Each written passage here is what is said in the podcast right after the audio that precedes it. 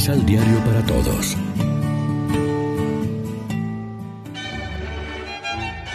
Proclamación del Santo Evangelio de nuestro Señor Jesucristo, según San Lucas.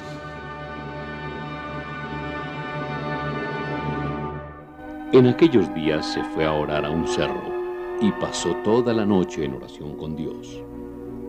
Al llegar el día, llamó a sus discípulos y de ellos escogió a doce, a los que llamó apóstoles.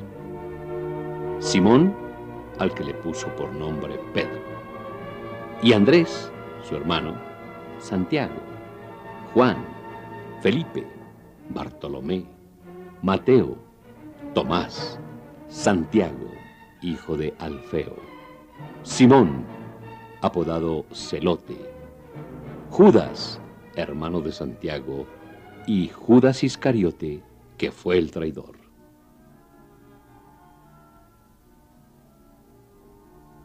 Bajando con ellos, Jesús se detuvo en un llano. Con él estaba un grupo impresionante de discípulos suyos y un pueblo numeroso procedente de toda Judea y de Jerusalén, como también de la costa de Tiro y de Sidón. Habían venido a oírlo y para que los sanara de sus enfermedades. Sanaba también a los atormentados por espíritus malos, y toda esa gente trataba de tocarlo porque de él salía una fuerza que los sanaba a todos. Lección Divina Amigos, ¿qué tal? Hoy es sábado 28 de octubre. La iglesia se viste de rojo para celebrar la fiesta de los santos apóstoles Simón y Judas, y como siempre lo hacemos de la mano del pan de la palabra. De los dos apóstoles que la liturgia romana celebra juntos, a diferencia de la oriental que los recuerda en días diferentes, no sabemos con seguridad dónde predicaron ni cómo murieron. Alguna tradición antigua afirma que murieron mártires en Persia. En algunas regiones es grande la devoción a San Judas como patrono de las situaciones desesperadas. Cristo Jesús es el verdadero pastor, luz, guía y maestro de la humanidad y de la comunidad de sus seguidores. Él es el apóstol, el auténtico enviado de Dios, y en él se basa nuestra fe cristiana y el edificio de la iglesia.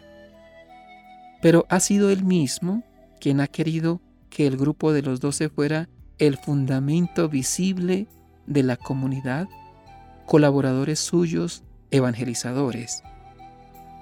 Nosotros formamos parte de una iglesia que no solo tiene como punto de referencia a Cristo y su Espíritu, sino que es apostólica, construida visiblemente sobre los apóstoles y sus sucesores, el colegio episcopal, con el Papa al frente. Hay apóstoles muy conocidos y otros que lo son menos. A Simón y a Judas se les ve en los últimos lugares de las listas de apóstoles. Además, a Simón Cananeo le hace sombra otro Simón más famoso, Simón Pedro. Y Judas Tadeo corre el peligro de ser confundido con otro Judas, el Iscariote, el traidor. El Evangelio nos narra una intervención de San Judas en la última cena. Preguntó a Jesús, Señor, ¿qué pasa para que te vayas a manifestar a nosotros y no al mundo? En la antífona de la comunión de la Eucaristía de este día, se nos recuerda parte de la respuesta de Jesús. El que me ama guardará mi palabra, y mi Padre lo amará y vendremos a Él y haremos morada en Él.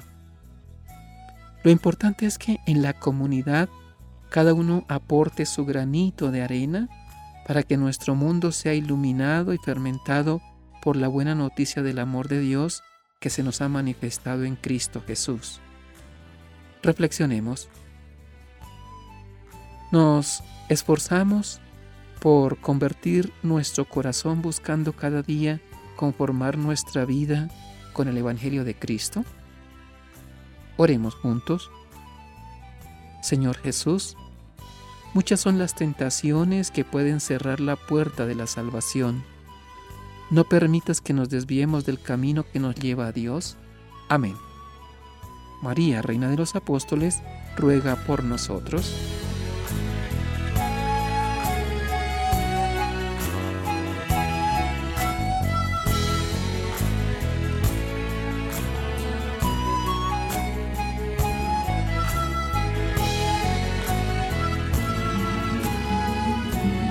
Complementa los ocho pasos de la Alexio Divina adquiriendo el emisal Pan de la Palabra en Librería San Pablo o distribuidores. Más información www.sanpablo.co Pan de la Palabra. Vive la reflexión.